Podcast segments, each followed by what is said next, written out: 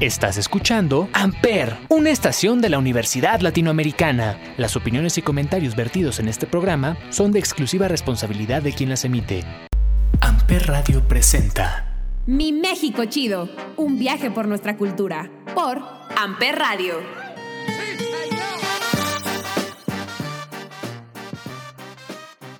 Hola a todos, bienvenidos a mi México Chido. Estamos muy contentas de estar el día de hoy con ustedes. Estoy aquí con JD y con Sof. ¿Cómo están, chicas? Estoy muy bien, Val, gracias. ¿Cómo se encuentran? Yo la verdad estoy muy emocionada del episodio de hoy. Creo que es un tema muy padre y antojable sobre todo. Concuerdo totalmente con Sof. Creo que el episodio de hoy les va a abrir el apetito cañón. Pero antes de arrancar con este tema, vamos a dejarlos con una cápsula de nuestra amiga Moni, donde nos va a dar una introducción sobre la comida mexicana.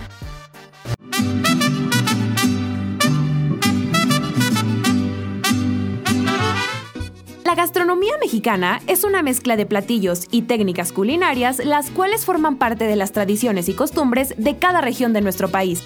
Nuestra comida se enriquece gracias a las aportaciones de cada familia de México que le agrega su propio toque. Es por eso que el 16 de noviembre de 2010, la gastronomía mexicana fue reconocida como Patrimonio Cultural Inmaterial de la Humanidad por la UNESCO. Los platillos más famosos que preparan en México son las tlayudas, el pozole, los chiles en nogada, las carnitas y por supuesto los tacos, entre muchos otros platillos te invitamos a poner a prueba tus papilas gustativas con toda la comida típica que México te ofrece.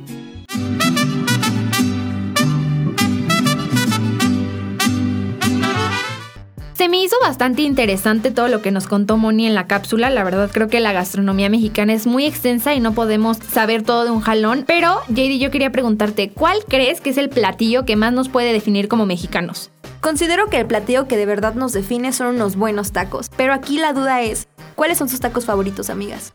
Yo coincido que definitivamente son los tacos y mi taco favorito se los voy a explicar. Taquito de pastor con todo, cilantrito, cebolla, piña, salsa verde. Uf, mi favorito. Yo creo que mi taco favorito es el de suadero. Uf, es que ver nada más la tortilla con, el, con la carne, echarle limón, sal, salsita, salsita roja. No, definitivamente ese es el que más me gusta a mí. Pero JD, ¿qué nos podrías contar tú de los tacos? Bueno, se dice que Moctezuma comenzó utilizando la tortilla de maíz como cuchara para comer. Entonces ya después las personas de esa comunidad empezaban adornándola con cochinita, frijoles, que eran cosas muy tradicionales de, de México y de esa época. Y así fue como poco a poco fue surgiendo como la historia del taco. Ajá, y que existe una gran variedad de tacos, ¿no? O sea, creo que ya en este siglo XXI podemos combinar la tortilla con cualquier guisado que tengamos. Creo que es lo más rico. Y que como mexicanos creemos que increíble, o sea, la tortilla le da un plus a todas, a las, todas comidas. las comidas, claro. No, y como dato curioso, en la llegada de Bernal Díaz de Castillo, la primera taquiza que se hizo aquí en México fue en Coyoacán. Entonces fue como un dato súper histórico y así. Claro, sí, se volvió típico. Y más que Coyoacán es muy céntrico de aquí de la Ciudad de México y se conocen muchos lugares para ir a comer tacos deliciosos. Sin embargo, alrededor de la República existen diferentes tipos y variedades de tacos porque tenemos, por ejemplo, de cochinita pibil, de barbacoa, de carnitas y sin olvidar o dejar de lado los tacos de canasta que en lo personal son mis favoritos. Y que tenemos que recalcar que la variedad depende de los diferentes estados de la República, ¿no? No todos son iguales, entonces hay que saber bien, bien, bien el menú que tiene cada estado.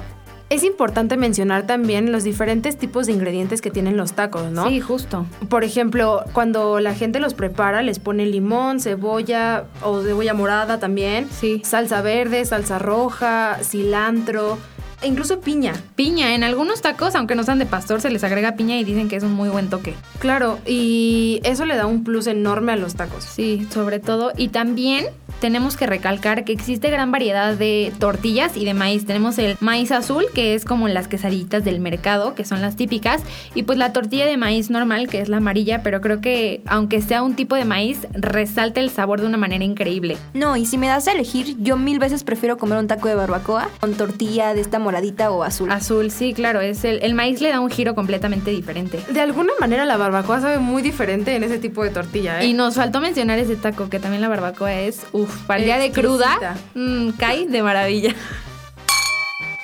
Y yo siento, amigas, que no hay nada mejor para una cruda que una buena combinación de tacos y una canción de Cristian Nodal. Ahora escuchas Poco Cristian Nodal por Amper Radio.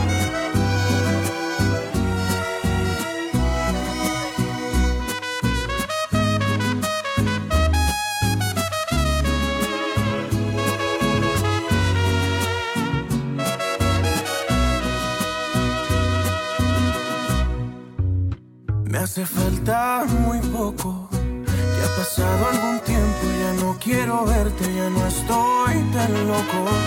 Porque de beso en beso ha logrado curarse mi corazón roto. Hoy quisiera decirte que para olvidarme hace falta muy poco. Yo sigo con mi vida. Y a pesar de lo malo, ya le vi lo bueno a tu despedida. Y aunque te piense a diario, pa' mí ya esta historia quedó concluida. Si ayer no te rogué, mucho menos ahora que ayer la salida. Me hace falta muy poco para el final. Amper Radio. De amor que no es tuyo ni mío tampoco. Y si errares de humanos contigo, entendí que también me equivoco. Y me siento confiado,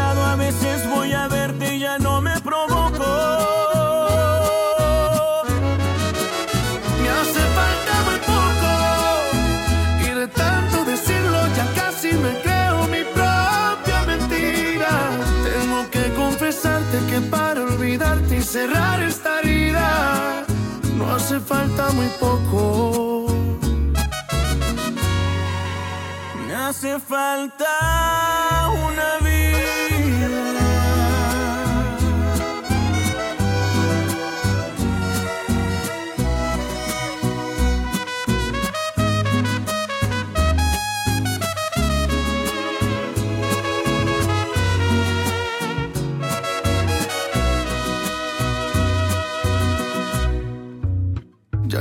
hacerme el fuerte, ya intenté hacerme el macho, me puse la máscara de hombre valiente.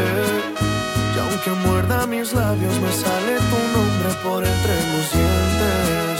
Pero a ti ni te importa, tú matas callada como una serpiente. Y que sigas tranquila, mientras yo sigo ahogando la pena que siento en un mar de. Yo seré ese borracho que cuenta tu historia de esquina en esquina.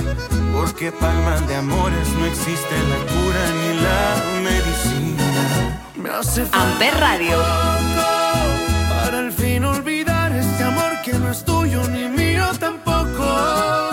Y si errares de humanos contigo aprendí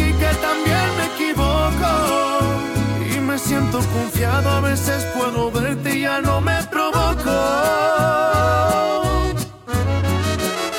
Me hace falta muy poco y de tanto decirlo yo casi me creo mi propia mentira. Tengo que confesarte que para olvidarte y cerrar esta herida no hace falta tampoco,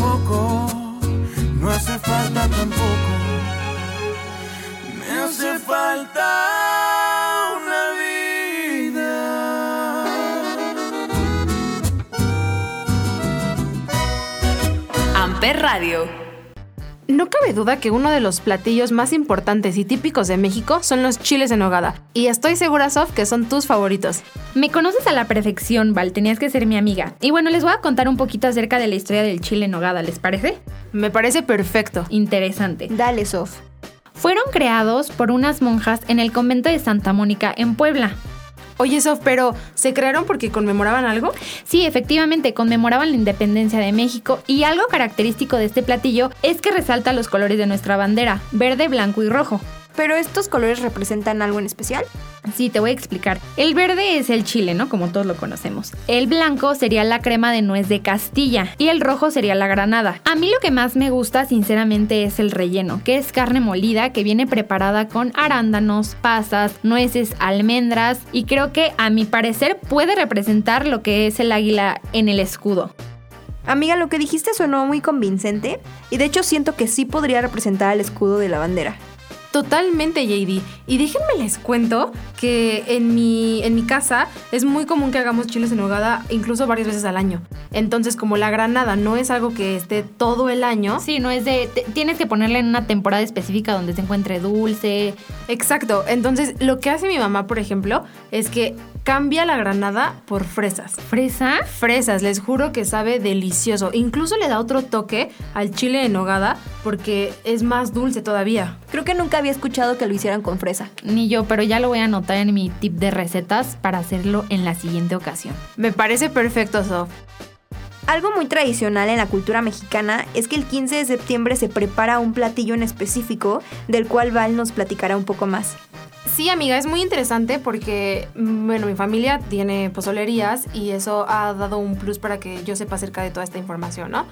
Eh, principalmente quiero contarles que la palabra pozole viene del náhuatl pozoli y eso casi nadie lo sabe. No, yo no lo sabía, la verdad. Y, y lo más importante también es que remonta en la época prehispánica, en donde su ingrediente principal era la carne humana. Eso sí lo había escuchado en una clase de historia y yo me quedé impactada porque dije, era algo muy típico de descuartizar el cuerpo humano y poder acompañarlo como la carne que normalmente ahorita usamos. Sí, exacto. Y la verdad es que su preparación eh, con esta carne humana era como un tipo de ritual mexica en donde solo un grupo selecto de guerreros y nobles podía disfrutarlo.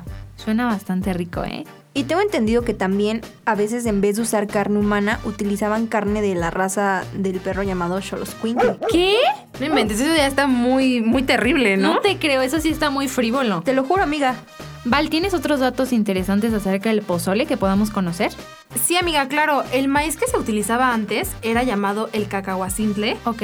Y esto era en los tiempos de la Triple Alianza, y su principal característica era su enorme tamaño del grano. Por otro lado, es importante mencionar todos los ingredientes que tiene el pozole, que se conoce como el rábano, la lechuga rallada, el aguacate, el limón y la cebolla, y también las especias, que es el orégano y el chile piquín. Y algunos extras, algunas, algunas personas lo usan, como tostadas, chicharrón, salsa roja o verde y la crema. Oye, Val, y tengo entendido que existen diferentes tipos de pozole, ¿no? ¿Nos podrías decir cuáles son? Justo, Sof, existe el pozole verde, blanco y rojo, que también representan los colores de nuestra bandera. Por ejemplo, el pozole verde es originario de Guerrero y lo que lo hace especial es la esencial pepita de calabaza molida que se le pone para darle ese toque verde y el, el mismo sabor. Ah, ok, porque yo pensaba que era como, no sé, de qué tipo salsa verde y era lo que le daba como el y el sabor, porque aunque sea como el mismo pozole, sí cambia muy drástico el sabor. Sí, claro, la pepita es lo que hace que, que cambie totalmente. Ah, ok. Pero, para, por ejemplo, para este pozole verde, creo que JD nos puede decir qué es lo ideal que hace la gente para hacerlo característico. Precisamente, Val, sin duda algo que hace especial al pozole verde es ponerle sardina y acompañarlo de chicharrón, aguacate e incluso ponerle huevo estrellado. Huevo estrellado se me hace, bueno, cada quien sus gustos, pero en lo particular yo no lo acompañaría con huevo estrellado. Sí, estrellado. Fíjate que mucha gente, por ejemplo, allá en el restaurante, piden mucho, incluso sabiendo que no venden estilo guerrero, mucha gente Lo dice, solicitan. ¿Podría ponerle un huevo estrellado? ¿Y, y ustedes sí se lo ponen? O sea, sí dicen como, ah, sí, claro, o es un costo extra. No, se lo ponemos porque al final, pues las compras ya se hacen, ¿no? Ah. Entonces, como que lo consideran y ya. Ah, perfecto. Por otro lado, tenemos el pozole blanco que es originario del centro del país y que lo hace muy especial porque al ser blanco transparente, Ok. el- la visibilidad del maíz es muy grande y sin duda la espuma blanca pozolera es lo que más atrae a la gente. Y creo que llega a ser uno de los más solicitados, ¿no? Junto con el pozole rojo. La verdad, ahorita me acaban de ilustrar con el pozole. Es verde, ¿verdad? Sí. La verdad, yo no lo conocía y mucho menos que se le podía poner huevo y mariscos y todo eso. Pero creo que mis favoritos son sin duda el rojo y el blanco. Sí, fíjate que incluso es muchísimo más fácil la Preparación. preparación del pozole blanco y es, donde, es cuando normalmente la gente en estas fiestas patrias Ajá. es el que hace. Ok. Me gustaría platicarles acerca de mi favorito, que es el pozole rojo. Es originario de Jalisco y lo más importante y destacable es su picante por el chile guajillo. Sí había escuchado que la preparación tenía que ser específicamente con el chile guajillo. No se puede utilizar cualquier otro tipo de chile. Aparte es súper interesante cómo en cada estado tiene su forma de preparación, pero es lo mismo. Por ejemplo, yo que soy de Acapulco, allá el pozole rojo le ponen mariscos y entonces lleva esto de que camarón, a veces le ponen pulpo y es como otra manera distinta de prepararlo, pero sigue teniendo la esencia de ser pozole rojo. Eso a mi gusto ya parecería como un cóctel de camarón, ¿no? Así que, o sea, la catsup no, no se me antoja, la verdad, tampoco. Respeto que en Acapulco se coma así, la verdad sería cuestión de probarlo. Hay que ir, JD, invítanos. Claro que las invito, amigas.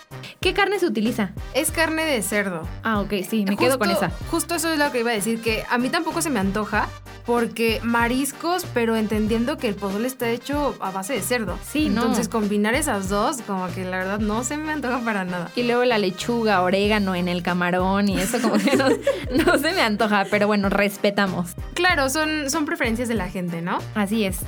Y tenemos pendiente nuestra próxima salida a comer un rico pozole, ¿eh? Sí, obvio, necesitamos irnos a comer ya. Sí, porque ya se hambre, ¿vale? Pero mientras vamos a escuchar esta canción de Alejandro Fernández. Ahora escuchas Caballero Alejandro Fernández por Amper Radio.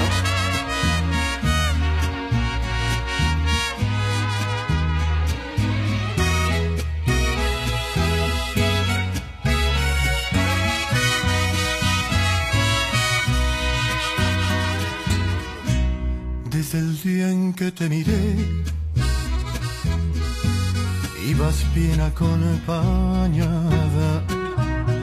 Ibas con el de la mano, de repente te reías, de reojo me mirabas. No es mi gran amigo él,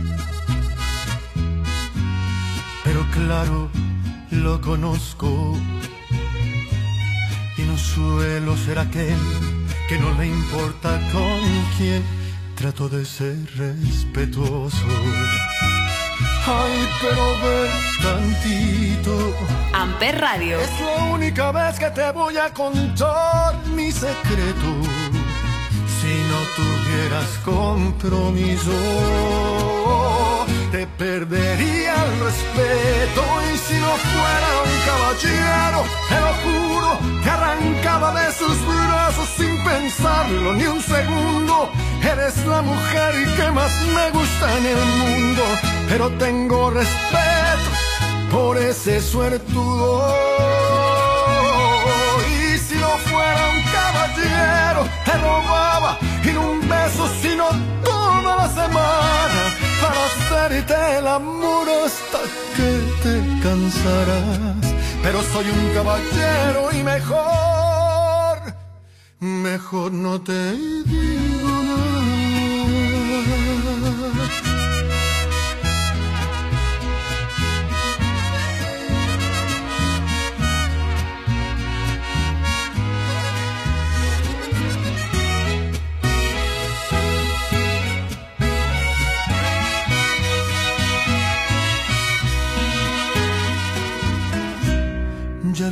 ya lo sé. Por favor, discúlpame. Pero al menos ya lo sabes, que si vas yo voy también. Ya mejor me callaré. Amper Radio. Ay, pero ve tantito. Es la única vez que te voy a contar mi secreto. Si no tuvieras compromiso, te perdería el respeto. Y si no fuera un caballero, te lo juro, que arrancaba de sus brazos sin pensarlo ni un segundo. Eres la mujer que más me gusta en el mundo, pero tengo respeto por ese suertudo.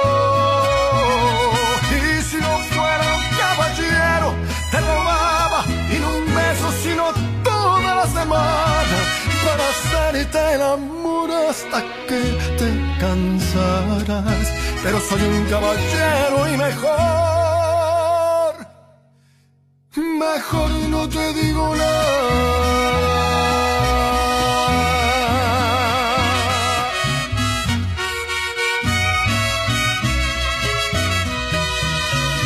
Amper Radio. Algo muy interesante del siguiente platillo es que es originario de Puebla y tiene una característica como un poco inusual y es que no tiene levadura. Por eso mismo se les conoce como semitas.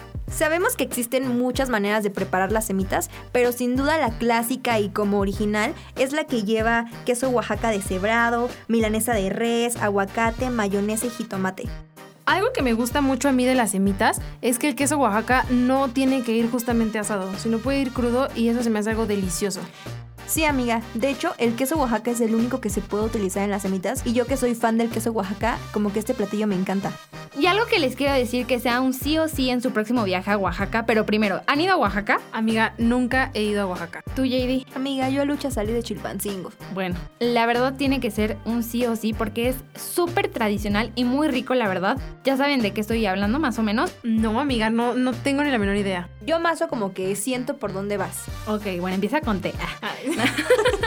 Es la tlayuda. ¿Ya la habían como escuchado o la ubican más o menos como JD en su programa de cocina? La ubico, bueno, la he escuchado en mi familia porque mi abuelita era de Oaxaca, pero no, la verdad no sé más. Y les quiero contar acerca de la elaboración de este platillo.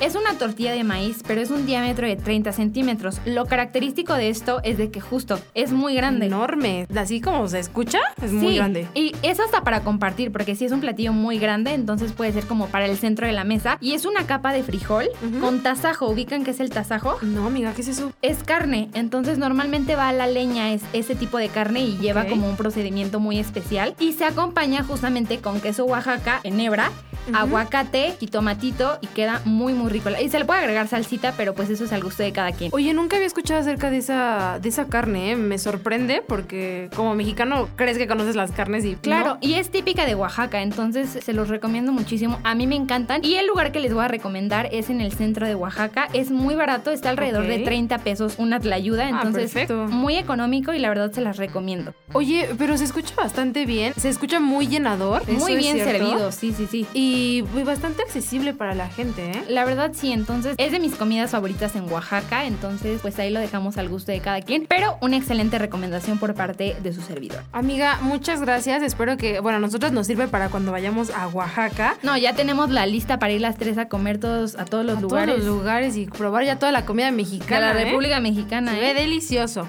Para ya ir cerrando este podcast del día de hoy, me gustaría hablarles acerca de un postre con mucha historia y demasiado rico, que es la jericaya. ¿Tú sabes qué es eso, amiga? Amiga, no tengo ni idea de qué es la jericaya. Déjame te platico un poquito. Eh, es un postre que tiene la mezcla de los ingredientes ricos, como mm, demasiado dulces. Por ejemplo, es- esta jericaya lleva leche, azúcar, huevos, canela y vainilla. ¿Se te antoja? Suena rico, amiga, o sea, yo amo la vainilla. Y siento que como que los ingredientes hacen una mezcla que igual y podría dar un resultado muy bueno. Fíjate que sí, y déjame te cuento un poco de su historia. Resulta que una monja tomó todos estos ingredientes que ya te dije y los mezcló y luego cuando los puso a hornear, Ajá. ten- los dejó un buen rato, o sea, más de lo que tenía que ser. Y entonces, cuando olvida esto en el horno, cuando lo saca, resulta que se quema la parte superior del platillo y entonces es como nace la jericaya. O sea, es, decir, como de un accidente. Ándale, es decir, nos presenta como una golosina que tiene sabor de flan, pero la consistencia es incluso mucho más ligera en la boca. El sabor de lo que se dora es lo que cubre hasta arriba, que se podría decir que es la leche quemada, y la principal característica de este postre es que le da un sabor muy especial y muy agradable. Sí, se podría decir que es como una costrita que se le hace en la parte de arriba y eso es lo que hace que el sabor explote. Exactamente, sí, creo que es lo más rico de todo, de todo el postre y a pesar de que más que nada es que es muy fácil para poder hacerlo, entonces se ha convertido en uno de los postres favoritos de los hogares mexicanos.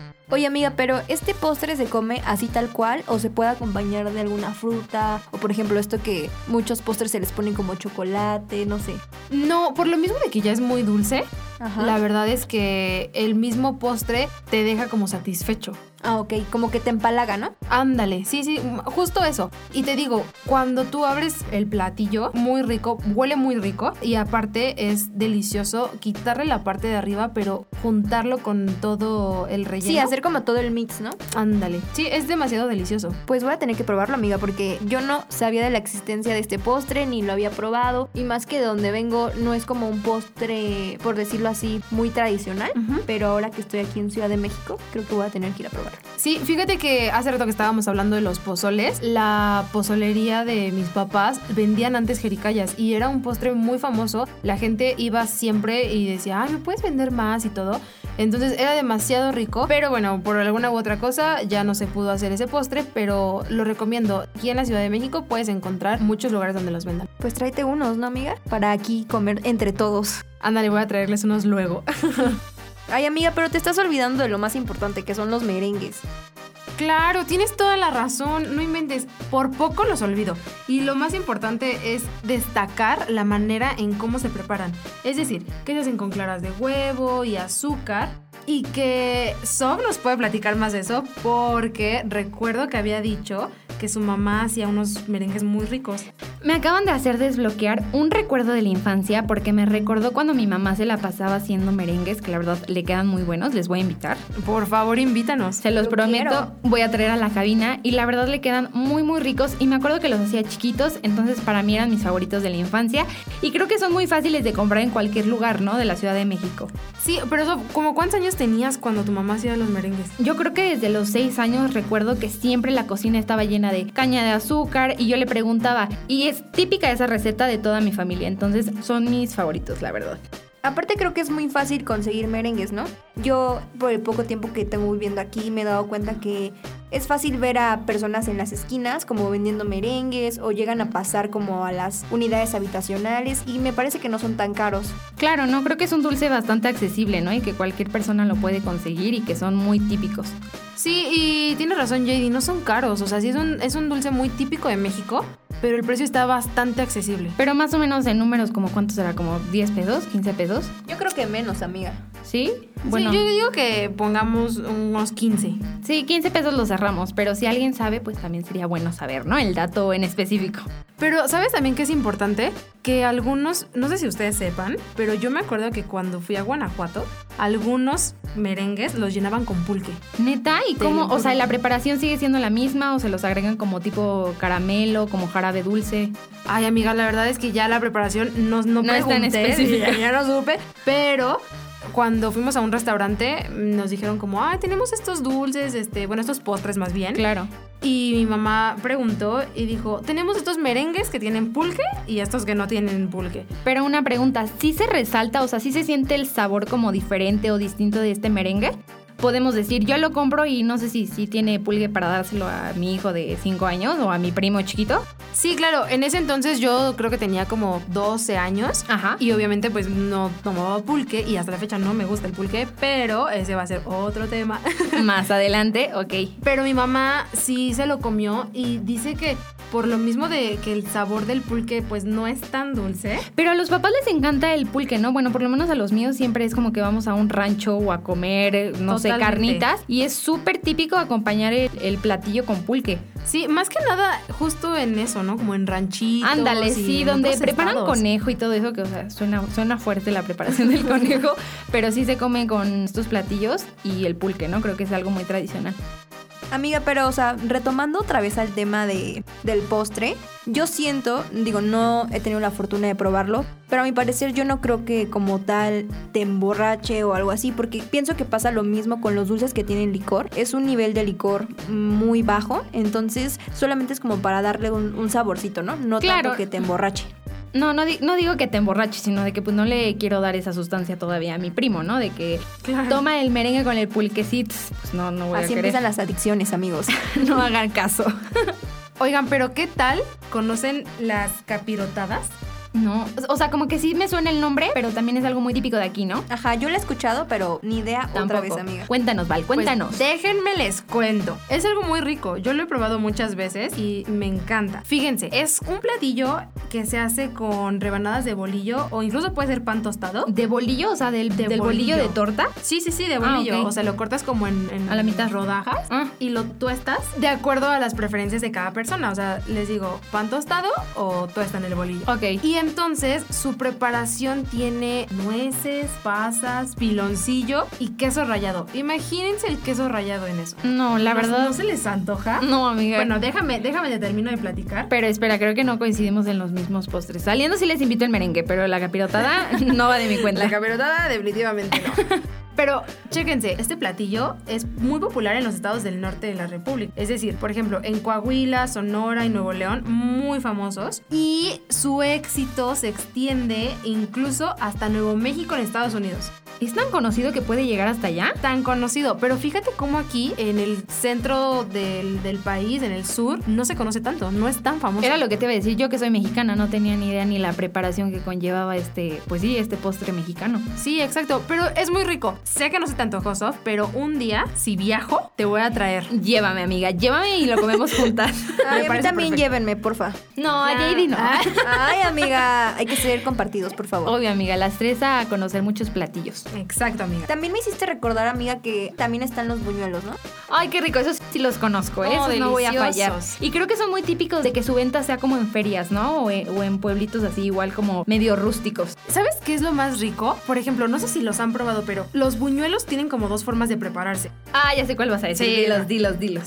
La, la primera es que los. ¿Cómo se les dice cuando.? Se les dora. Ándale. Ajá. Se dora y les ponen azúcar. Esa es una manera de hacer. Esa es la más típica, ¿no? La más Ajá. tradicional. ¿O cuál conoces tú también, Pero JD? yo también tenía entendido que esa era como la forma tradicional. De hecho, yo no sé si el público por allá vea Masterchef, pero en la edición pasada hicieron buñuelos y fue así. Eh, fue tortilla eh, frita Ajá. con azúcar. Y ahí estaban los buñuelos y eran buñuelos tradicionales. Ok, pero ahora Claro. cuéntanos la otra. Esos son los tradicionales que allá hasta JD nos dijo que en el programa de televisión es muy famoso, ¿no? Ya, ya todo una fan número uno. Ajá. Pero, por ejemplo, en Coyoacán es muy interesante que se venden los buñuelos no cortados, no en piezas, sino que en grandes cantidades, con bolsas, te digo, grandes, y les ponen este como jarabe. Sí, es el- azúcar derretida. Ándale, Ajá, eso. el- la, como que la derriten, el azúcar, y eso hasta lo meten, bueno, donde yo lo comí, lo meten en una bolsita, le hacen un como... Hoyito, ¿no? Un hoyito y hace que tú se la pongas así alrededor de todo el De todo el buñuelo. Pero son buñuelos enormes, o sea, casi un diámetro de 30 centímetros, o sea, sí, Sí, son, sí, muy, son muy grandes.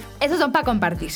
Totalmente, ¿eh? Y déjenme les cuento que nosotros antes, bueno, mi familia antes acostumbraba mucho a comprarlos y no nos los comíamos en la calle, sino que preferíamos llegar a nuestra casa y romper el buñuelo más, ahora sí que en partes. Trocearlo. Ujú. Y entonces en un platito hondo poníamos e- esta como miel, bueno, este jarabe, y entonces los íbamos como... Ay, qué rico. Remojando. Chopeando. Chopeando, amigas. Somos mexicanas, chopeando. Y sabía delicioso. Pero también le quitas un poquito, o sea, suena muy rico la experiencia que tú y tu familia lograban hacer con el buñuelo, pero creo que también se le quita como lo calientito, lo recién Claro. horneado, lo recién hecho. Puede que varíe la forma. Totalmente, amiga. Pero bueno, es por si alguien quiere hacerlo en su casa. Que le copie la etiqueta arroba Valmedina. Perfecto. Ha llegado el momento de despedirnos, de cerrar este increíble podcast que nos ha abierto el apetito definitivamente a todos. Cañón. Pero amiga, en vez de abrirnos el apetito, yo espero que de verdad a todos les haya abierto como la mente y que este podcast les haya ayudado como a viajar y conocer más sobre la gastronomía de nuestro país. Totalmente. Yo espero también que la gente haya imaginado lo rico que saben todos estos platillos y estos postres para que en un futuro puedan venir a disfrutarlos. Y en la manera en la que tratamos de describir cada uno de los platillos que a lo mejor ya probamos y que también no hemos probado, les ayude a poder tenerlos en una, pues sí, en una lista para que puedan viajar y conocer los lugares y todas las comidas típicas. Claro que sí, Sof. Muchas gracias a todos por habernos escuchado. Nos vemos la siguiente semana. Amper Radio presentó Amper, donde tú haces la radio.